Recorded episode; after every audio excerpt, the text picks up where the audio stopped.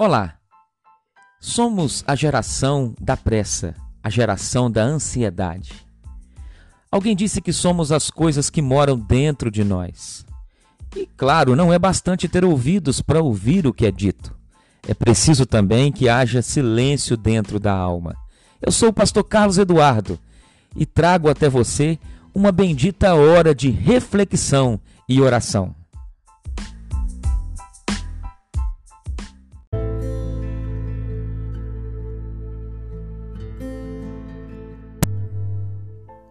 Olá, querido. Eu quero te desejar um excelente dia, um excelente final de semana. A Escritura nos diz no livro de Oséias, capítulo 9, versículo 9, que eles mergulharam na corrupção, como nos dias de Gibeá. O verbo do versículo é muito forte. Diz a Escritura que eles mergulharam, o verbo mergulhar. O substantivo também é fortíssimo, corrupção, mas o exemplo histórico vai além, é fortíssimo também, é Gibeá. Mas se os israelitas abandonaram o Senhor e se entregaram à prostituição, como está dito no capítulo 4, verso 10, se eles no capítulo 4, verso 12, receberam a orientação ah, de um pedaço de pau, se eles amaram profundamente os caminhos vergonhosos, como o capítulo 4, verso 18 diz, demonstrando assim a incapacidade de trilhar pelo caminho da pureza, como diz Oséias 8:5, e decidiram a se desviar do Senhor, como no capítulo 11, verso 7 está escrito, pecando cada vez mais, como no capítulo 13, verso 2 está também ali relatado, então, tanto o verbo, o substantivo e o exemplo são muito apropriados. Eles mergulharam, querido irmão. Não molharam apenas. Eles desceram ao fundo do poço, eles não ficaram apenas na margem. E mergulharam não foi numa praia, não foi em uma piscina, mas mergulharam na lama, na devassidão, como nos dias de Gibeá. O que diz Gibeá? Há um texto no livro de Juízes, capítulo 19, do versículo 22 a 30, que relata essa trágica lembrança de Gibeá, quando alguns rapazes cercaram a casa onde estava hospedada o levita. O levita em trânsito, e ele estava ali hospedado para abusar ali sexualmente dele, tal qual aconteceu em Sodoma.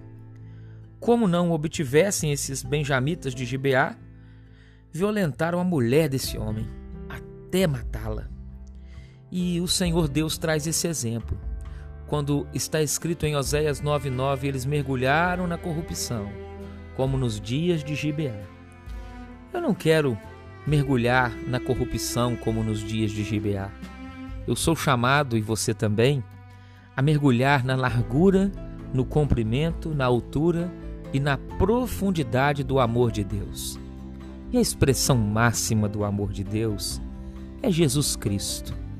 É este Senhor que redimiu a humanidade, que chamou e tem chamado, convocado os seus eleitos dos quatro cantos deste planeta, de maneira que quando nós vemos uma palavra de alerta, palavra profética, que fala sobre o risco de trilhar caminhos longe demais, o risco de nós mergulharmos não em uma água pura, mas mergulharmos na corrupção, como nos dias de Gibeá, em práticas pecaminosas, é o que está sendo dito no texto. Nos leva então à seguinte reflexão: nós precisamos, à luz do texto sagrado, rogar ao Senhor que nos ajude a mergulhar, sim, mas a mergulhar na largura, no comprimento, na altura e na profundidade do amor de Deus. Isso dito, eu quero orar. Orar com você e orar um pelo outro, que sejamos profundamente edificados com essa porção da Escritura neste bendito tempo de reflexão. Pai amado, obrigado pela tua palavra que nunca voltou vazia. Obrigado pela reflexão bendita que o Senhor nos traz neste dia. Obrigado pelo descanso em Cristo. Obrigado pelo teu amor revelado em Jesus. E neste amor nós podemos nos mergulhar na largura, no comprimento, na altura e na profundidade. Obrigado, porque por nós mesmos nós estaríamos perdidos.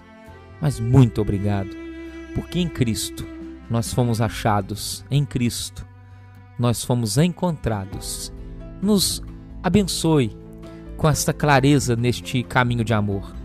É a oração que fazemos em nome do Pai, do Filho e do Espírito Santo. Amém e amém.